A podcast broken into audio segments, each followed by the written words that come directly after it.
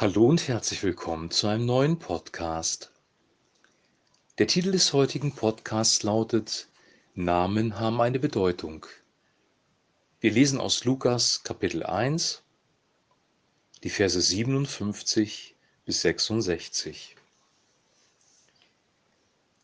Als für Elisabeth die Zeit der Geburt kam, brachte sie einen Jungen zur Welt. Schon bald hörten die Nachbarn und Freunde von der großen Barmherzigkeit, die der Herr ihr erwiesen hatte, und alle freuten sich von Herzen mit ihr. Als das Kind acht Tage alt war, kamen die Verwandten und Freunde zur Beschneidungszeremonie. Sie wollten den Jungen nach seinem Vater Zacharias nennen. Aber Elisabeth sagte nein, sein Name lautet Johannes. Was riefen sie aus? In deiner ganzen Familie gibt es niemand, der diesen Namen trägt. Und sie wandten sich an den Vater des Kindes und befragten ihn mit Gesten. Er ließ sich eine Schreibtafel bringen und schrieb zur Überraschung aller, sein Name ist Johannes. Im gleichen Augenblick konnte Zacharias widersprechen, und er fing an, Gott zu loben. Ehrfürchtiges Staunen erfasste die Menschen in der ganzen Gegend. Die Nachricht von diesen Ereignissen verbreitete sich überall im Bergland von Judäa. Alle, die davon erfuhren, dachten darüber nach und fragten sich, was wohl aus diesem Kind werden wird. Denn es war offensichtlich, dass die Hand des Herrn mit ihm war. Soweit der heutige Text. Der Text fängt mit einer wirklich frohen Kunde an, nämlich dass Elisabeth einen Jungen zur Welt bringt und die ganzen Nachbarn und Freunde freuen sich total über die große Barmherzigkeit Gottes, weil Elisabeth war ja unfruchtbar und für sie war das ein Wunder und dieses Wunder wurde gefeiert und dann kam die Beschneidungszeremonie nach acht Tagen. Als das Kind acht Tage alt war, kamen die Verwandten und Freunde zur Beschneidungszeremonie. Das war nach der jüdischen Kultur üblich. Und dann fragten sie, nach dem Namen. Sie wollten den Jungen nach seinem Vater Zacharias nennen. Das war üblich. Es war ein Name aus der Familie und Elisabeth sagt nein. Sein Name soll Johannes heißen. Große Verwirrung. Die Gäste waren verwirrt, die Menschen der Beschneidungszeremonie, die dabei gewohnt haben, waren verwirrt und sie fragten was? Und fragten dann nochmal den Vater. Und Zacharias schreibt dann auf eine Schreibtafel den Namen drauf und sagt auch, er soll Johannes heißen. Und im gleichen Moment tut Gott ein Wunder, er greift ein. Gott hat ihn ja stumm gemacht, damit er nicht so viel redet über die ganze Geschichte, weil er das ja alles in Frage gestellt hatte. Oder damit er zur Ruhe kommen kann oder warum auch immer. Auf jeden Fall, ihm wird der Mund aufgetan und er fängt an, Gott zu loben. Die Menschen werden ergriffen von ehrfürchtigem Staunen. Und die ganze Geschichte macht klar, hier ist Gott am Wirken.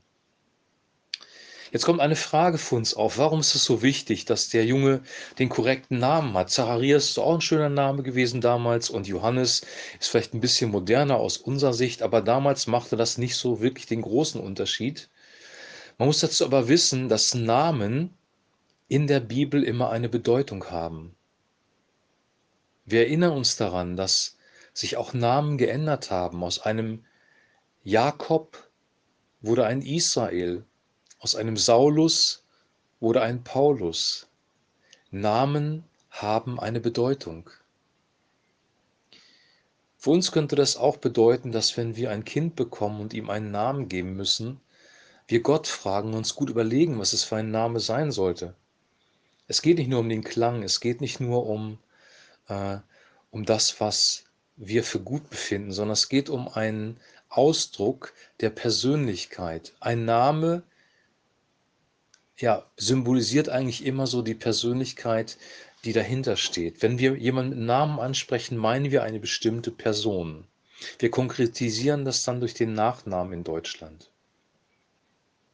Der Name in der Bibel hatte aber nicht nur ähm, die Eigenschaft, dass er jemanden komplett genau identifiziert hat, sondern auch die Eigenschaft, eine Eigenschaft weiterzugeben. Israel heißt zum Beispiel Streiter Gottes. Und jetzt ist es wichtig zu erfahren, was dieser Name Johannes bedeutet. Und Johannes bedeutet, Gott ist gnädig. Gott ist gnädig.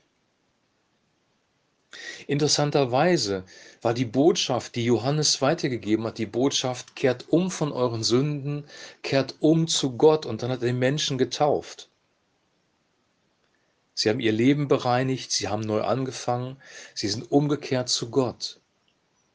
Und das zeigt uns, dass die Botschaft, kehrt um, kehr um von deinen Sünden, bitte Gott um Vergebung, eine Botschaft der Gnade ist, weil Sünden sind zerstörerisch.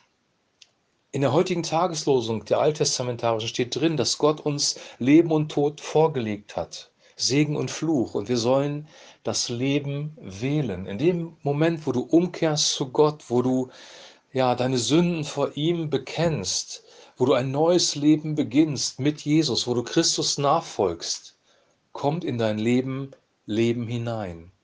Sünde bringt immer den Tod, der Sold der Sünde ist der Tod. Die Umkehr zu Gott bringt immer das Leben, weil Gott das Leben in Fülle ist. Und in diesem Sinne stimmt dieser Name natürlich. Johannes, Gott ist gnädig. Und Gott war wirklich gnädig, dass er diesen Täufer als Vorläufer von Jesus Christus gesandt hat. Morgen werden wir über die Prophezeiung hören. Bei Zacharias bleibt es nicht beim Gotteslob, sondern er spricht Worte aus, die eine geistliche Bedeutung haben. Darüber werden wir im morgigen Podcast sprechen. Aber für heute, ja, bewahre das in deinem Herzen. Gott ist gnädig. Johannes bedeutet, Gott ist gnädig. Und umkehren zu können zu Gott und das Leben in Anspruch zu nehmen, bedeutet Gnade in Anspruch zu nehmen und Leben, das in unser Leben kommt. Lasst uns zu Gott umkehren in dieser Zeit, wo die ganze Gesellschaft einen anderen Weg geht. Zu Gott umzukehren bedeutet zum Leben umzukehren.